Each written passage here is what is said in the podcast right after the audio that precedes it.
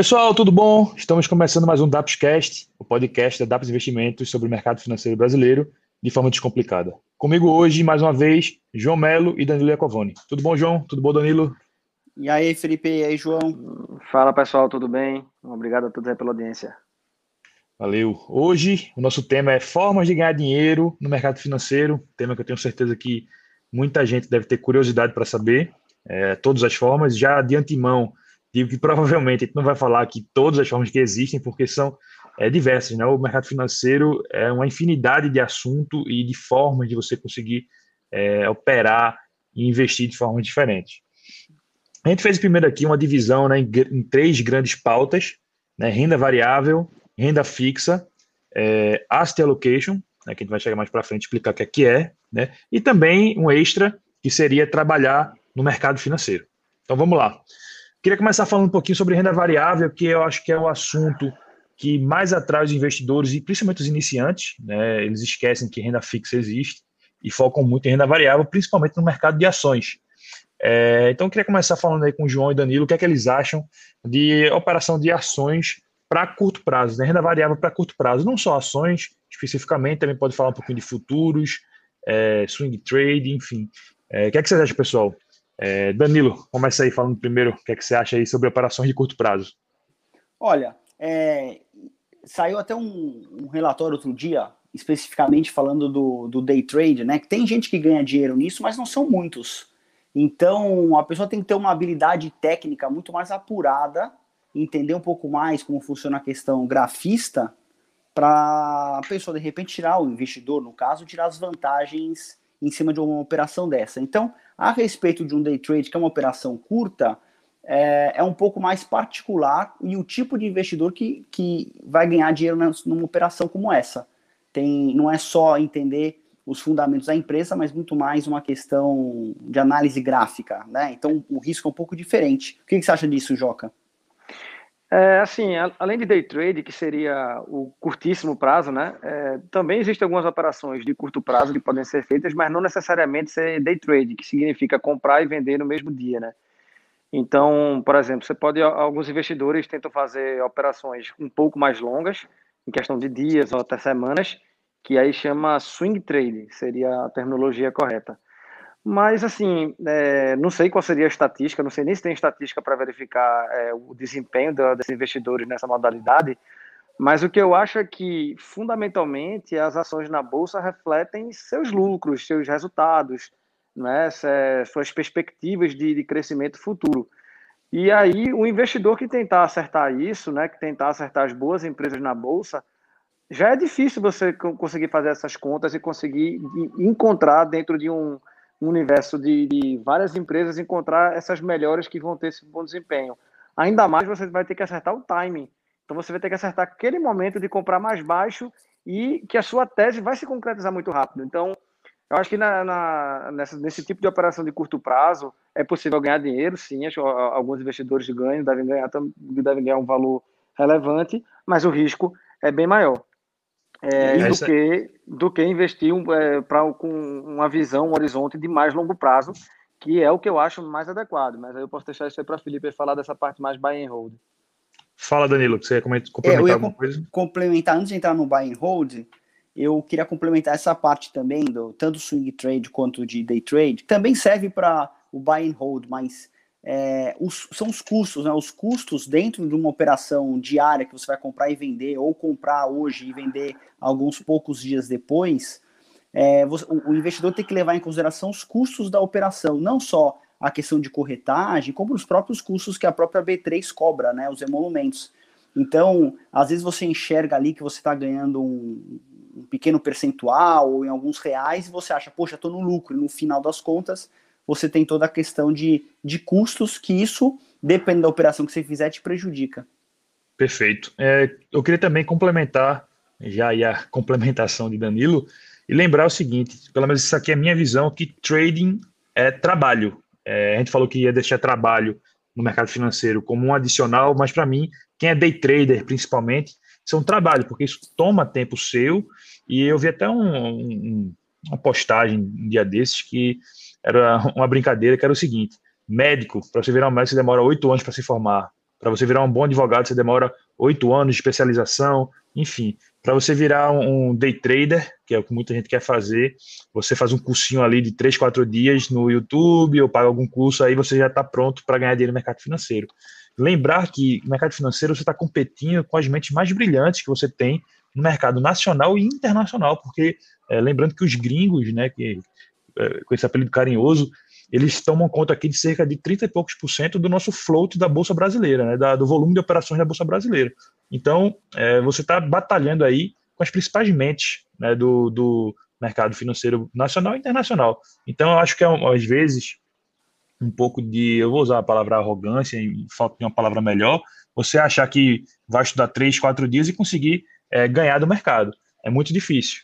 Então, assim, você tem que realmente se dedicar a, a essa profissão, que é a profissão trader. Você vai deixar de ser, deixar de ser essa profissão que você tem hoje para virar um trader. É, mais, uma, mais um adendo aí é que a gente está falando dessa, dessas operações aí de mais curto prazo e falou em ações, né? Mas isso pode ser feito utilizando derivativos, né? É, para operar Lógico. mercado de câmbio, mercado de índice futuro, é, enfim, opções. Futuros também. em geral, né? Futuros, Futuros em geral, geral, derivativos, né?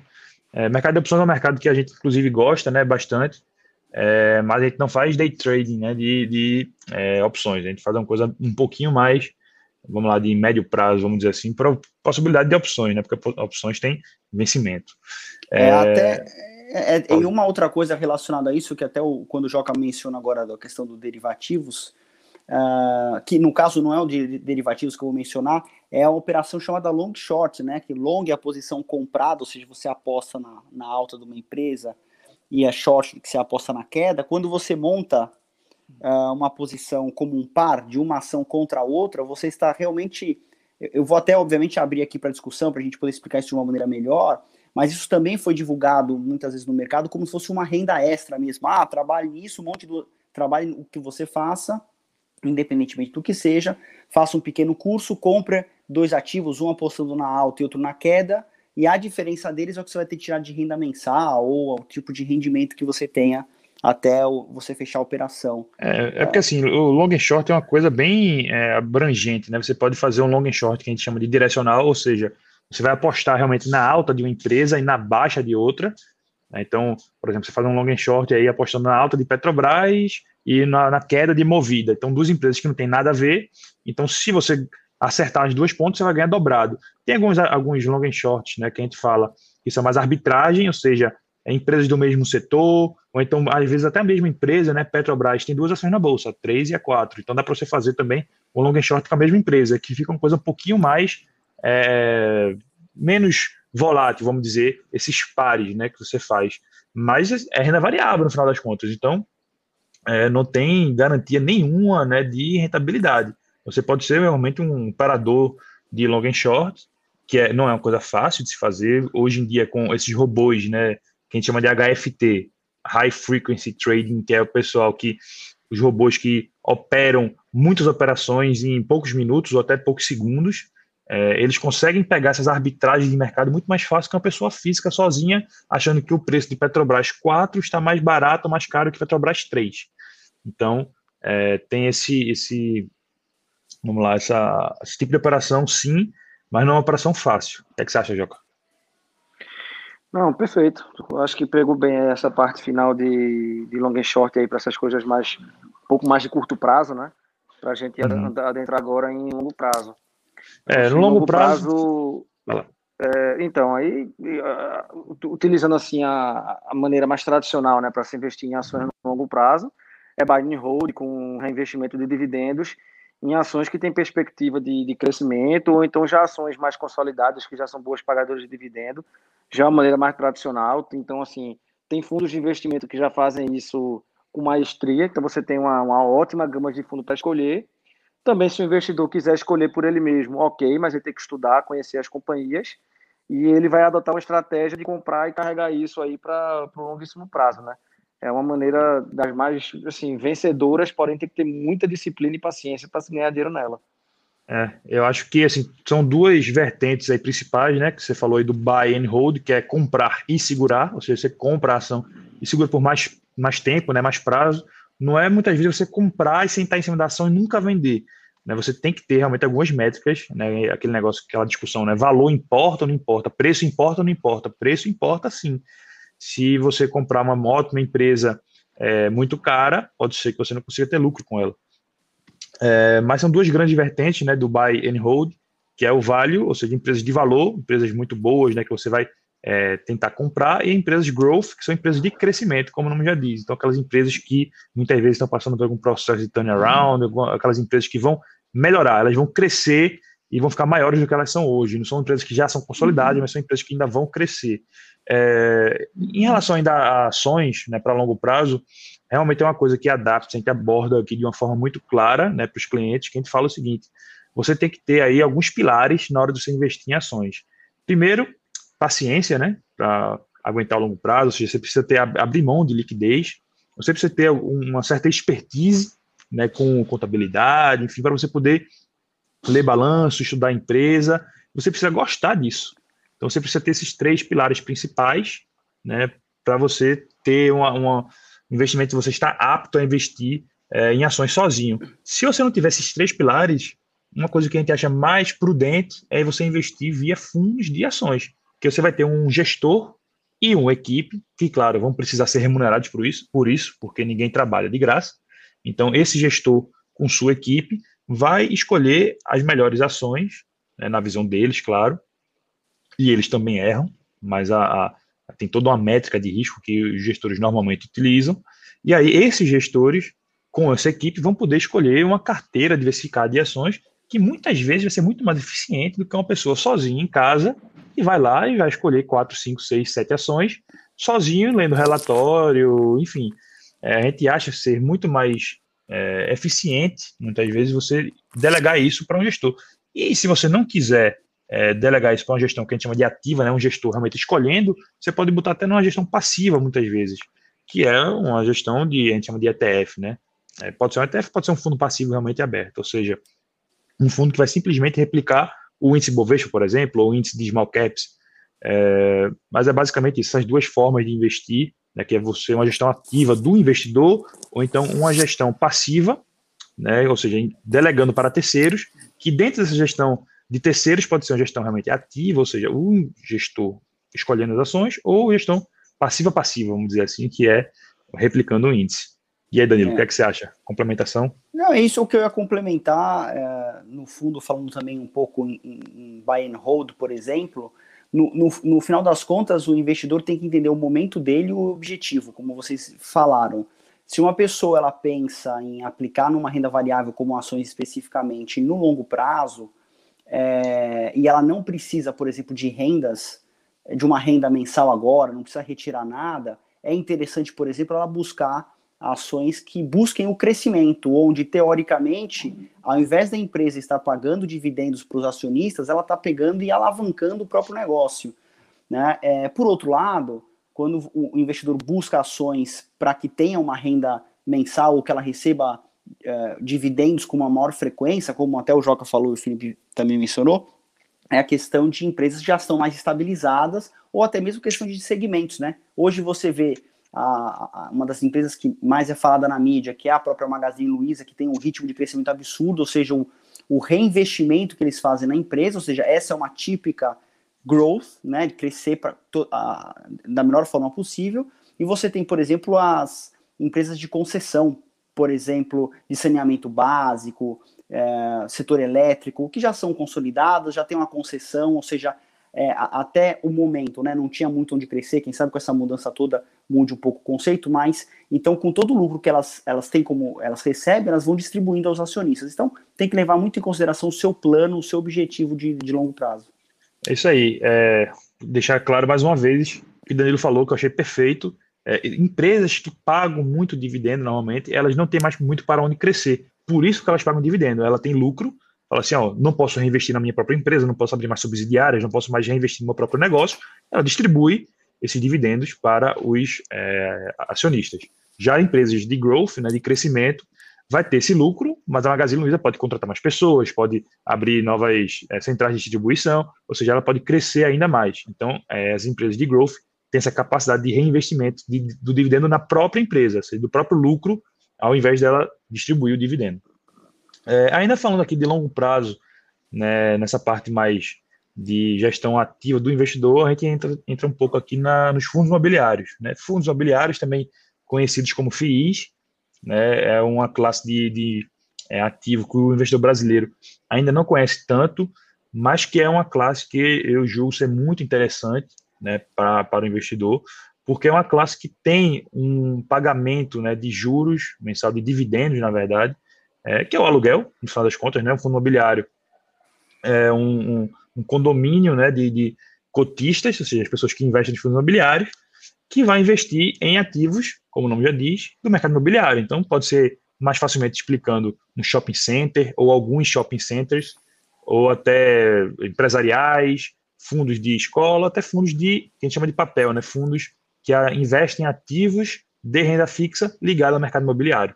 Então, essa classe de ativo é uma classe que tem, por característica própria, uma recorrência no pagamento de aluguel, a gente gosta de chamar de aluguel, dividendo, né, para o investidor e é isento. Então, muitas vezes, os investidores brasileiros gostam de ter muitos imóveis, mas eles têm que pagar né, imposto de renda sobre o, o, aluguel que eles recebem, né? E também tem toda uma burocracia na hora de você é, vender um apartamento ou vender uma casa de praia, por exemplo. É, e além disso, né, tudo que eu, eu, mencionei, você normalmente tem que imobilizar uma parte maior do patrimônio para você comprar uma casa de praia, que foi o que eu comentei agora há pouco. Ou seja, você vai ter que realmente deixar um patrimônio é, alocado de forma mais expressiva em um único ativo, que muitas vezes esse ativo, quando você aluga para uma pessoa, essa pessoa vai embora, o inquilino vai embora, e aí você fica um tempo vacante, que a gente chama, ou seja, sem inquilino. Quando no fundo imobiliário, você normalmente tem, com um fundo imobiliário, você tem acesso a diversos e diversos ativos, com diversos e diversos inquilinos. Ou seja, se o inquilino sair, um inquilino sair, não vai mudar quase nada no fundo imobiliário. Então, o fundo é... imobiliário. Fala, João. É, Felipe, só para dar um exemplo, assim, se você tem 100 mil reais para investir, você está procurando alguma coisa no setor imobiliário. Com 100 mil reais, assim, você não vai conseguir diversificar muita coisa, né? Provavelmente você vai comprar um único imóvel, vai, no máximo dois, alguma coisa assim, um estúdio, alguma coisa muito pequenininha.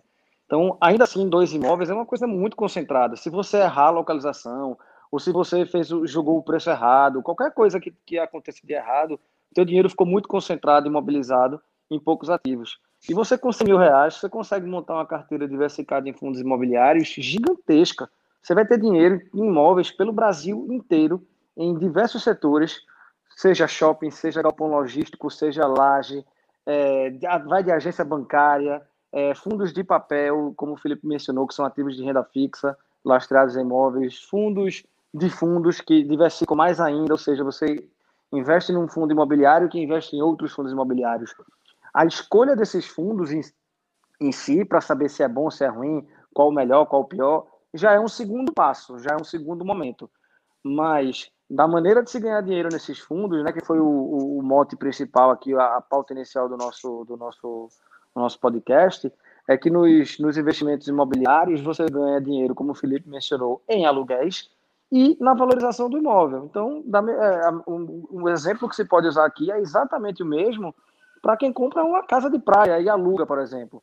Então, todo ano você vai estar ganhando o aluguel, mas depois de uns 10 anos, vai que aquela casa de praia dobrou de valor. É a mesma coisa no fundo imobiliário. Além de você ganhar os aluguéis mês a mês, ele também pode se valorizar. Então, você tem dois tipos de ganho: patrimonial e rendimento. Exato. Perfeito. E essa parte do, do ganho patrimonial, tem, aí já tem a parte da tributação que é importante falar, né? A gente tem que pagar um imposto de 20% em cima do ganho, assim como quando você vende uma casa por um valor maior do que você pagou. Mas um ponto para acrescentar em fundo imobiliário, que é muito vantajoso para dinheiro para o investidor, é o fato de, de, vo, é, de você poder ser, é, estar um pouco livre, solto, flexível, né? Esse exemplo, por exemplo, que o Joca falou, a pessoa compra uma casa, tem um aluguel e tudo mais que ganha e daqui 10 anos pode vender, mesmo no, no ato da venda em, em 10 anos que ele vai poder vender, por exemplo, demora um pouco mais para vender a casa do que um fundo imobiliário que você vende instantaneamente, em dois dias o dinheiro está na conta, né? Exato. Perfeito. Tem um outro ponto aí, só para a gente finalizar essa parte imobiliária, é, dizendo assim, Tá, mas e o cara que compra, né? O investidor que, a, que entra num, num imóvel direto, por exemplo, um apartamento, é, será que o aluguel que ele ganha por mês compensa? É, é, ele recebe mais do que no fundo imobiliário? eu, você pensa assim, pô, deve, o cara deve ganhar mais, né? Já que ele está livre risco, de todos né? esses tem mais risco, mais concentrado, ele está livre de todos esses problemas no imobiliário, que é tudo tranquilo no fundo. Então ele comprou um imóvel por ter mais burocracia, ele vai ganhar mais. E aí eu me surpreendi que eu conversei com vários clientes que têm algumas salas comerciais aqui em Recife e eles alugam. Aí eu digo, aí eu conversando, ó, tá, tu comprou por quanto e vale quanto mais ou menos? Ah, tá valendo mais ou menos o mesmo valor que eu comprei. Beleza. Tu ganha quanto de aluguel? X. Agora tira condomínio aí, que, que, é, que é você que tem que pagar quando recebe. Beleza. Sobrou quanto? Quando vê, a gente viu era 0,2, 0,25, no máximo 0,3. E a gente tem fundos imobiliários aqui de excelente qualidade, pagando 0,5, 0,55, 0,6, isento de imposto de renda. Porque no aluguel, no imóvel, no imóvel físico, você tem que pagar imposto de renda, tem que declarar o que recebeu. Então a gente está falando de algo extremamente prático, mais líquido, mais diversificado, mais seguro e que rende mais. É assim, é um, é um é uma coisa, é um nicho de mercado ainda assim que é incomparável com o físico. É, e lembrando que assim, muitas vezes os fundos imobiliários são usados mais para realmente essa característica de ter renda, né? Ou seja, investidores que já têm um patrimônio maior, que querem realmente receber um valor mensal da, através das suas aplicações isentas, né? Esses, esses valores. Faz muito sentido, muitas vezes, você ter é, ativos imobiliários na carteira, é, fundos imobiliários, no caso mas é, alguns investidores que ainda não estão nessa fase de vida, ou seja, pessoas que estão crescendo ainda, com patrimônio ainda em construção, às vezes também faz, faz sentido porque você tem essa valorização, possível valorização patrimonial é, dos imobiliários. Mas vamos lá, passando aqui dessa parte de imobiliário para a renda fixa, né? Muitas pessoas não sabem, mas é possível ganhar dinheiro e muito dinheiro na renda fixa também. É, eu dividi aqui a renda fixa em duas partes, né? Pública e privada. Renda fixa pública, aquilo aí que todo mundo já deve estar careca de saber, né, que é o Tesouro Direto, aqui no Brasil, basicamente. Então a gente tem aí vários tipos de título de renda fixa, né, pós-fixados, pré-fixados, híbridos, né, que é uma taxa pós, mas uma taxa pré, ou seja, um Tesouro IPCA+, é, por exemplo. João, quer dar uma explicadinha aí como é possível você ganhar um, um dinheiro aí, vamos lá, turbinado na, na renda fixa? Vamos lá. É, assim, eu acho que renda fixa, é, a lógica de se ganhar dinheiro nela, ela vale para o público e para o privado. Acho que a lógica vai ser muito parecida. O que muda é a característica né, e o risco. Então, numa renda fixa pública, a gente está falando de, de emissão de, de, de, governo, é o menor risco do, do, do, Brasil. Falando em Brasil, é o menor risco do Brasil é o título do governo. É, em última instância, ele pode imprimir moeda, ele pode ele pode se endividar mais ainda rolando uma dívida para longo prazo para quitar a dívida de curto prazo. Então ele tem o menor risco. Agora, a maneira de ganhar dinheiro seria pela taxa, porque quando você contrata uma renda fixa, seja pós-fixada, por exemplo, indexada ao CDI, é, seja híbrida, né, que é, o, que é um pós-fixado, mas é híbrido com inflação e IPCA mais uma taxa pré, é, ou seja, totalmente pré-fixada, você pode carregar essa dívida para você compra essa dívida, você investe nela e espera até o vencimento. No vencimento, você vai ganhar aquela taxa que você, que você acordou. Seja indexada, seja pré, enfim, você vai ganhar aquela taxa. Algumas rendas fixas pagam cupons, né, pagam rendimentos periódicos, e outras não. Elas levam todo o valor até o vencimento. Sendo que existe a possibilidade de você sair dessa, desse investimento em renda fixa antes do tempo. Então, você pode investir hoje no papel do governo, que vence em 2035, e você vender daqui a dois meses. Tá, e o que, é que acontece se eu vender daqui a dois meses? Eu posso sair com o mesmo valor, no zero a zero, posso sair com muito mais ou posso sair com muito menos. Porque ela vira uma renda variável. De que maneira?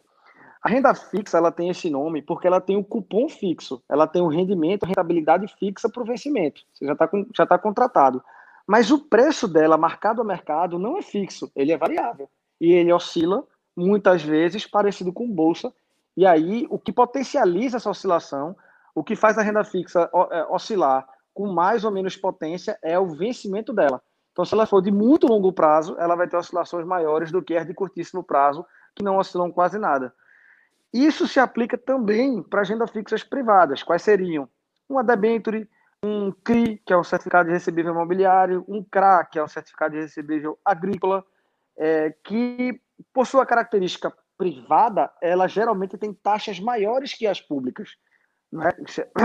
Desculpa, a gente vai chamar isso de prêmio de risco. Então, se o título público paga 10% ao ano, um privado vai estar pagando 13%, 14% ao ano. Então, você tem mais risco por ser um ente privado, aí você vai ter que estudar os níveis de garantias que tem ali. É, vencimento tem longo e tem curto, tem médio, assim, é, é, tem, tem prazos parecidos com os públicos. É, e a questão de liquidez, você também pode fazer a mesma coisa com o público. Ou espera até o vencimento e, e, recebe aquilo que foi tudo acordado. Claro, se a empresa, se tudo acontecer é, conforme o figurino, a empresa não quebrar, não tiver nenhum problema de liquidação, ela pagar toda, toda, toda a sua dívida que ela emitiu, você vai lá no vencimento receber tudo que foi acordado. Ou você pode sair antes. Ou seja, no meio do caminho, se você contratou uma debênture e investiu nela para vencimento 2000 e 28 e você vai vender daqui a seis meses, você pode ganhar dinheiro nela. É, essa lógica de marcação a mercado, de como ganhar dinheiro quando a taxa varia do título, aí eu vou deixar aí para Felipe e Danilo abordarem isso aí, já que eu dei essas introduções iniciais. É, eu gosto sempre, Joca, de explicar essa parte de marcação mercado, né, que a gente chama, é, comparando taxas. Imagina só, um investidor pega hoje um, um título, título público, prefixado para ficar mais fácil que remunera 10% ao ano. Imagina que essa taxa no outro dia cai para 8% ao ano. Vocês concordam comigo que essa taxa de 10% ao ano agora é muito mais atrativa do que a taxa de 8% que é praticada no mercado. Ou seja, atratividade no mercado financeiro significa lucro. Ou seja, o cara pegou uma taxa 10, que hoje está 8, essa taxa que está marcada a 10 na carteira do investidor, ela se valorizou muito rapidamente. E o, como, é, como é que isso é, é, como é que isso é feito? Tá? É, uma, é mais complicado explicar isso, principalmente por áudio, mas imagine só, se você tem hoje um título que você sabe que no final do ano ele vale mil reais, você tem a taxa de 10% ao ano, certo? Então ele agora, nesse momento, deve valer aproximadamente 900 reais alguma coisa. Tá? Porque se você pegar 900 reais alguma coisa, vezes 1,1, que é os 10%, né, acrescido, vai dar lá os mil reais no final do ano. Se essa taxa agora for de 30% ao ano, quanto é que esse título vale hoje? Então você precisa de muito menos reais agora para chegar no mesmo mil reais no final do ano. Ou seja, você tinha um título que valia 900 reais porque a taxa era de 10, agora que a taxa é de 30, esse título, em vez de valer 900 reais, vai valer, sei lá, 700 e alguma coisa. Porque 700 e alguma coisa vezes 1,3 vai chegar aos mesmos mil reais no final do ano. Então, você teve aí um prejuízo de uma hora para outra. Então, renda fixa, você pode ter grandes lucros ou grandes prejuízos de acordo com, com a variação da taxa do título que você tem. Essa taxa, ela pode variar de diversas formas. Então, um título público vai variar principalmente de acordo com as expectativas de inflação, com as expectativas dos juros futuros, e na renda fixa privada vai variar, além disso que eu falei, que varia também com inflação e, e, juros futuros, varia também com perspectiva da empresa, é, com a chance da empresa quebrar ou não, a, a melhora ou piora do rating daquele papel, ou até de empresas que são do mesmo ramo. Então, tudo isso acaba influenciando a taxa de títulos de renda fixa privada, pública ou privada subirem ou caírem, e você, no meio do caminho, pode estar ganhando mais do que você estava prevendo, ou você pode estar até perdendo dinheiro. Então, se você esperar até o final, a renda fixa ela é fixa. Se você sair antes do final do título, do vencimento do título, a renda fixa não é tão fixa assim. É, e eu gostaria de acrescentar o, uma forma mais subjetiva do investidor analisar, que é um, um custo de oportunidade, né? Então, ah, digamos que ele pega um, você pega um título, seja privado, seja público, que ele te pague uma taxa pré-fixada. Esse exemplo que o Felipe deu, por exemplo, de 10% ao ano, e você pega um produto como esse, apesar de você poder sair, o seu objetivo é a longo prazo, e você fica ali por um período muito maior, um produto é de 10 anos, por exemplo, você está aplicando, hoje a taxa está de 10 anos, e os juros do Brasil começam a mudar de tal forma que hoje é muito comum você encontrar no mercado, é, vamos dizer que tenham juros de 15% ao ano, então o seu papel já está valendo menos, certo? Você teve essa marcação mercado que o Felipe falou. Vai ser fácil você vender um papel como esse e falar: olha, entra aqui num papel que te paga 10% ao ano, enquanto é, e, não, e não invista nesses, nesses papéis do mercado que você ganha 15% ao ano. É mais difícil acontecer. Então, o que, que acontece? Você tem um papel aplicado de um rendimento de 10% ao ano, quando no mercado você encontra 15%. Então, você acaba tendo um, um, custo de oportunidade, né? Você poderia estar ganhando 15% no mercado, mas você colocou o dinheiro num produto que te dá 10% ao ano ao invés de 15% e não está tão fácil sair do papel. Você vai ter que ficar nele até o vencimento. Isso é uma, um ponto muito importante. É, e, e, e para completar, quando a gente fala, por exemplo, é, isso a gente faz muita conta. Ah, às vezes você, hoje, no, no, tempo atual, como por exemplo uma poupança que não cobre a inflação, né? Dependendo de alguns momentos do mercado, você tem alguns produtos, alguns fundos que não são de tanta qualidade, que às vezes com tanto custo que você tem aplicado naquilo, você não cobre a inflação, né? Então, quando a gente pensa num, num produto de renda fixa, e você coloca esse híbrido, como Tesouro é, Mais, o Tesouro PCA Mais, que você tem uma parte de inflação e uma parte de renda fixa, uma forma de você enxergar é que, independentemente da inflação, vamos supor que seja o Tesouro IPCA, que seja, sei lá, IPCA mais 3,85, vamos supor. É, esse 3,85 você já, você já tem como ganho real, ou seja, em cima da inflação, independentemente de onde é, vá parar a inflação. A inflação já está mais controlada, está baixa, mas supondo que a inflação vá para, sei lá, estratosféricos 20% ao ano, você vai ter os 20% ao ano, mas você vai ter 3,87% a mais do que a inflação. Isso é um ganho real, isso é muito importante para o planejamento a longo prazo. Perfeito. Queria já entrar aqui num tema que tenho certeza que todo mundo aqui da equipe da DAPS gosta muito, que é o asset allocation. É, em bom português, alocação né, de, de ativos. E é o seguinte, o asset allocation é a, o método, vamos dizer assim, que a equipe da DAPS mais utiliza no nosso dia a dia. O asset allocation é bom até depois João explicar com mais calma, mas é a nossa filosofia de investimento. Tudo isso que a gente falou antes, a gente utiliza. É tudo bem, não day trade e tal, mas, maneira geral, essa parte de ações para longo prazo, de fundos imobiliários, de renda fixa pública e privada, tudo isso a gente acaba utilizando aí para o longo prazo. E isso a gente utiliza é, um pouco de cada dessas coisas nas carteiras da maioria dos nossos investidores. Então, os investidores vão ter é, um percentual de alocação em ações, um percentual de alocação em renda fixa, um percentual de alocação em fundos imobiliários, um percentual de alocação em fundos multimercados, que a gente não chegou nem a mencionar aqui. João, quer falar um pouquinho de asset allocation? Bem, asset allocation, sem, é, sem complicar demais, é a técnica de você é, alocar ativos, como, no, como a tradução literal já diz, é, em diversas classes de investimentos, buscando otimizar a relação risco-retorno. Então, basicamente é isso. É o que, é, utilizando as classes de ativos que, que Felipe mencionou, a gente utiliza uma técnica para poder fazer essa montagem de carteira, respeitando o perfil de risco do investidor, ou seja, a gente está observando o vol, então a gente tem um, uma, uma faixa de volatilidade aceitável para essas carteiras e, dada aquela volatilidade aceitável, a gente procura a melhor rentabilidade possível e a gente com, consegue é, ter uma estimativa disso de acordo com rentabilidades passadas. Óbvio que não é garantia que aconteça de novo no futuro, mas a gente tem médias, é, médias históricas robustas. Mas não só isso, observando as volatilidades passadas, porque pelas volatilidades históricas a gente consegue determinar aproximadamente o risco de cada classe de ativo e quando a gente combina todas elas entre si, a gente consegue calcular o risco dessa carteira combinada.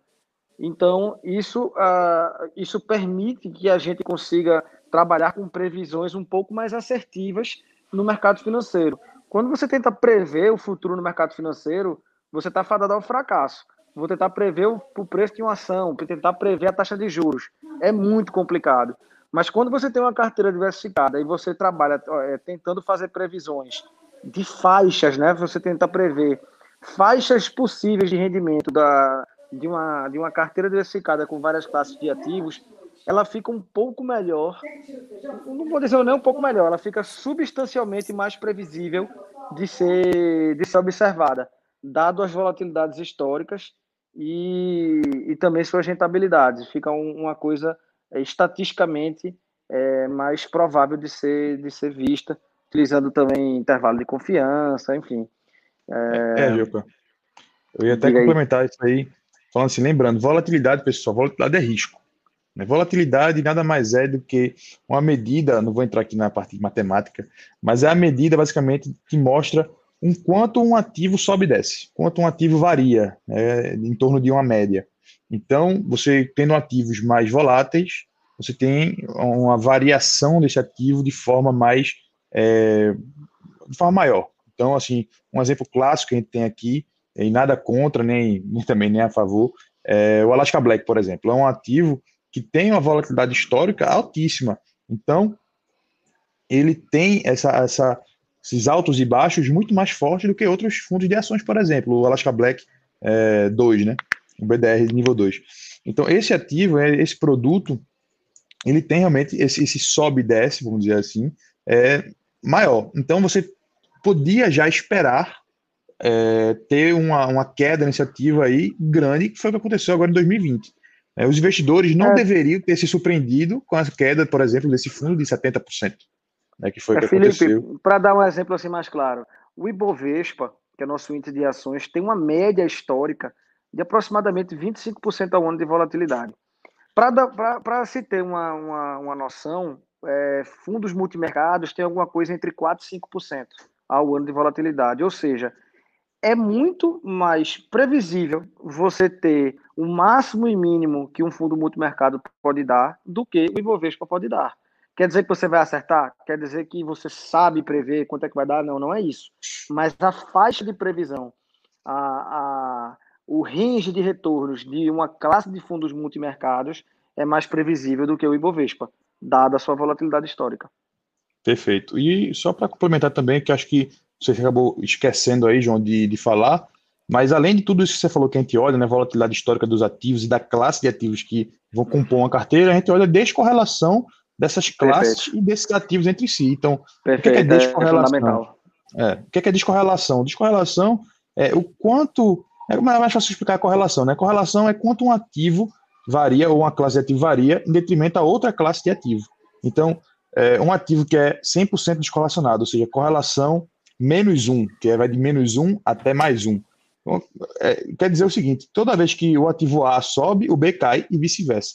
Então, ao combinar diversos ativos que são descorrelacionados, ativos que têm uma perspectiva positiva de retorno e eles são descorrelacionados entre si, você consegue ter uma carteira mais eficiente, porque essa carteira ela vai ter um, uma volatilidade menor, ou seja, esse risco, né, que eu falei, volatilidade é igual a risco, esse risco de sobe e desce ele vai ser reduzido, porque no dia que um ativo subir, outro vai cair. Né? Não quer dizer que um vai subir 10%, outro vai cair 10%. Um pode subir 10% e outro cair 5%. Entendeu? Mas, com o tempo, essa carteira vai se tornando mais eficiente, porque essa volatilidade, por um ativo subir, outro cair, ou ficar de lado, vai deixando a carteira menos volátil, porém, a, a rentabilidade dessa carteira ela é positiva de forma geral. Então, ela vai ter aí uma média das rentabilidades né, dos, das classes e dos ativos que estão investidos, né, de acordo com o peso, porém com a volatilidade com risco bem inferior ao risco que cada classe tem sozinha. Felipe, e aí fica a pergunta, beleza, e como é que ganha dinheiro nisso, né? Que é a pauta do programa. Bem, essa é a maneira que a gente encontra de atender os nossos clientes na DAPS, porque a gente consegue preservar o patrimônio dos clientes, dado que a gente vai ter um controle de risco melhor do que está fazendo investimentos mais concentrados. É, e esses clientes, a gente, é, ao longo do tempo, a gente já está fazendo isso há 13 anos, a gente já tem uma, um histórico é, de, de um, um, período aí um, considerável já, a gente julga que a melhor, a melhor maneira de eles ganharem no longo prazo, considerando o risco, é essa, através dessa diversificação de carteira. É, porque a gente consegue calibrar bem essa questão de risco-retorno. Então, é, na nossa opinião, é a, é a melhor maneira de, de se ganhar patrimônio observando a preservação do mesmo. É, assim, é isso. Não sei, não sei se ele quer complementar ou não. Eu mas... queria. É, é, fala, Dani, aí, depois eu falo, pode falar. Tá bom. É, é assim, eu acho que é a forma mais segura, talvez, e não tão rápida de você conseguir ganhar dinheiro no mercado financeiro. Você vai conseguir ter uma boa rentabilidade no longo prazo é, e é uma rentabilidade que você vai ter uma assertividade muito maior. O que eu gosto sempre de explicar também, é, nessa parte de asset allocation, a importância enorme do rebalanceamento de ativos e de classe de ativos. Tá? Por quê? Você consegue, com rebalanceamento, correr muito menos risco e conseguir ganhar um retorno muito maior do que a pessoa que corre só risco. Por exemplo, você tem uma carteira que tem 100% em ações. Se você tivesse com a carteira 100% em ações nessa crise agora que teve em 2020, você veria seu, seu patrimônio cair 40 e poucos por cento durante a crise. É... Só que se você tivesse uma carteira que tivesse 50% em ações e 50% em renda fixa, por exemplo, e você visse sua parte de ações cair 40%, você poderia realocar um pedaço da sua renda fixa, a totalidade que seja, para a parte de ações. Quando o mercado voltasse, você teria uma, uma, uma, rentabilidade bem maior do que a queda, porque você tinha muito menos em ações. Então você teria uma queda aí de 20 e poucos por cento né, na carteira, porque você só tinha metade em ações, mas na volta, será que você tinha muito mais em ações, você tem uma volta muito mais turbinada. Então, uma pessoa que fez isso, por exemplo, que tinha 100% em ações, ela está ainda com a carteira menos 13% no ano aproximadamente. Uma pessoa que tinha 50% em ações, 50% em renda fixa e depois rebalanceou, com certeza agora está ganhando um bom dinheiro. Fala, Danilo. É, o que eu ia mencionar é, é da importância mesmo, até para não, não alongar muito nesse tema, mas a importância da diversificação é que, não sei para quem, quem se interessa em, em livros de, de, de investimentos, mas alguns livros falam que as maiores fortunas dos Estados Unidos por exemplo, foram feitos com investidores que fizeram o famoso all-in, uma única aposta concentrada. Mas, da mesma forma, a maioria das pessoas que quebraram nos Estados Unidos foram essas pessoas que seguiram essa metodologia. Então, esses estudos mostram que, de fato, você seguir no asset allocation é o que vai te levar num crescimento constante patrimonial a longo prazo de uma forma saudável para que você possa desfrutar disso aí lá na frente. Perfeito. E aí, só para a gente finalizar aí, né, Lógico que tem diversas outras formas de você ganhar dinheiro no mercado financeiro, é, investindo em ouro, arbitragem e tal, mas a gente vai se ater a esses pontos principais que eu acho que é o mais comum aí para a pessoa física, é, mas seria trabalhando também no mercado financeiro. A gente acabou falando que o trading, né, também é trabalho. Então você fazer, você ser um day trader é, é um trabalho que você tem, mas trabalhando no sentido de você ser realmente um, ou um assessor, um consultor, um gestor, um analista, você tem uma gama bem grande né, de, de opções no mercado financeiro para você seguir carreira. O mercado financeiro é, é um, tem uma gama bem grande, tem muito, muita falta né, de, de mão de obra qualificada. Então, por exemplo, a gente aqui da DAP sempre está procurando novos assessores, por exemplo. É, João Danilo, vocês querem elencar aí algumas profissões ou até explicar o que alguma delas fazem no mercado? É, vamos lá. É, é, Felipe comentou já aí do trader, né? Posso falar agora de assessor, que é a nossa atividade, que é o que a gente faz. Então a gente, perdão, a gente orienta nossos clientes, né? É, maioria pessoas físicas, a, a montarem suas carteiras, respeitando seu perfil, é, objetivos de vida, enfim. E a gente é remunerado por isso através da corretora onde a gente é vinculado. Então, a corretora me oferece uma gama enorme de produtos para que eu adeque esses produtos ao meu cliente. O cliente, depois de toda essa análise, investe.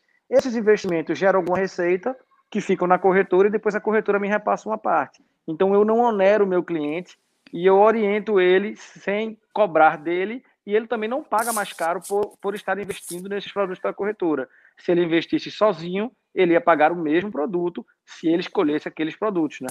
É, enfim, o, não, não existe oneração. Um consultor, por exemplo, o consultor ele não recebe nada da corretora, ele não tem vínculo com nenhuma corretora, mas ele recebe do cliente para poder dar opinião, para poder dar consultoria. Então, o consultor vai estudar o cliente, vai fazer toda essa análise também de perfil, etc., é, horizontes, é, risco-retorno, se fosse o estilo dele, vai sugerir uma carteira para esse investidor e o investidor tem que desembolsar alguma receita para o consultor, porque é disso que ele vive. É, e o consultor não vai ter nenhuma receita da corretora. Ok, mas também o cliente vai estar tendo alguma economia em função disso? Não. A não ser que seja um cliente muito grande que tenha condições de ter uma family office, por exemplo. Aí, family office é um é quando uma grande família, por exemplo, monta um escritório de investimentos e ela é, tem seus veículos próprios para investir e ela consegue ter acesso a produtos mais baratos. Mas esses assim, são casos bem específicos e é exceção à regra. É... Então, voltando, o, o, o investidor pessoa física ele não vai ter acesso a produtos mais baratos porque ele está com consultor. Ele vai ter acesso aos mesmos produtos que o agente autônomo, que o assessor sugeriu para ele. É, analista e gestor, quer pegar aí, Danilo, esses? Eu falo, falo. Então, o analista, por exemplo, ele é aquele profissional que ele faz justamente uma análise sobre determinado ativo. Uh, e aí tem uma série de segmentações. O analista que é específico no setor de petróleo, setor de, é, de saneamento básico e assim vai. É, então ele faz todo um estudo, avalia os principais ativos, grandes oportunidades é, de investimento para expor a análise dele e sugerir uma determinada atitude para o investidor. Isso vira e mexe, a gente encontra no mercado determinada ação, por exemplo, tem uma alta relevante num dia porque analista de uma determinada casa de análise, de um banco ou coisa do tipo, a, é, dá sugestão de compra com um determinado preço-alvo, que aí pode ser até assunto para outra outro podcast nosso.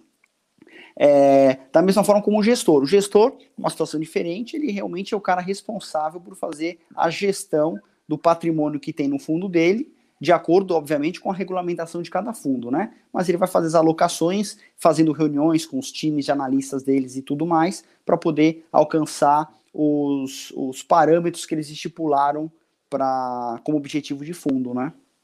Ah, e, e, e, se me permitirem. E a forma de remuneração do gestor é a taxa de administração que o fundo cobra, né? Do, do, de quem investe nele, né? Com essa taxa de administração, ele vai remunerar toda a sua equipe, custos fixos, despesas, etc., da gestora dele, o próprio remunera... a própria remuneração dele, e possivelmente o fundo tendo sucesso, é, não é obrigatório, mas vários fundos têm taxa de performance sobre algum parâmetro específico. Então também é mais uma remuneração que ele pode ter para ganhar dinheiro. Exato. E um ponto interessante, falando em remuneração do analista, por exemplo, é, ele tem uma particularidade, né? O analista ele não pode investir em ação direto, ele tem que sempre investir através de fundos. Como ele às vezes tem acesso a informações privilegiadas, ou às vezes alguns estudos específicos que eles fazem, ele não pode, por exemplo, olha que situação que seria, ele compra uma ação em baixa, faz a sugestão de compra, aí Uh, os investidores, de uma maneira geral, compram porque gostam da análise dele, o que quer que seja, ou acreditam até mesmo naquele potencial, e, e o ativo se valoriza, e ele já ganha nisso. Então, esses analistas têm uma série de restrições, na verdade, não só ele, né, mas algumas atividades do mercado financeiro têm algumas restrições da forma como você, o, o, desculpa, o próprio profissional pode aplicar o, o, o dinheiro deles. Isso é um ponto relevante. Perfeito. Eu acho que essas aí são as profissões lá, mais conhecidas, né? Lógico que você tem diversas subprofissões aí é, no mercado financeiro que não são menos ou mais importantes, né? Então você tem pessoal de corretores, então você vai ter diversas áreas dentro da corretora, pessoal de cadastro, pessoal de back-office, pessoal de risco, pessoal de compliance. Então você tem isso no banco também, você pode trabalhar como é, gerente também de banco, você pode trabalhar é, diversas, são infinitas áreas que você pode é, acabar entrando no mercado financeiro mas acho que a gente deu aí uma palhinha boa é, das principais. E aí, lembrando mais uma vez que a DAP sempre está em procura aí de, de bons profissionais. Se você for um, um, uma pessoa interessada no assunto, manda seu currículo aí para a gente, que a gente vai estar tá aí é, disponível aí para ouvir tua história. Pessoal, acho que é isso. Vamos encerrando aqui o programa. João, um abraço. Danilo, valeu. Valeu. Valeu, um Danilo, Felipe. Valeu, Só uma, uma, uma, lembrança final aí, pessoal. Sigam a gente nas redes sociais é arroba DAPS Investimentos, Instagram, LinkedIn, Twitter, YouTube. YouTube. Procura a gente nas redes sociais. Valeu, pessoal. Um abraço. Valeu, pessoal. Um abraço. Um Até abraço. mais. Tchau, tchau. Até mais.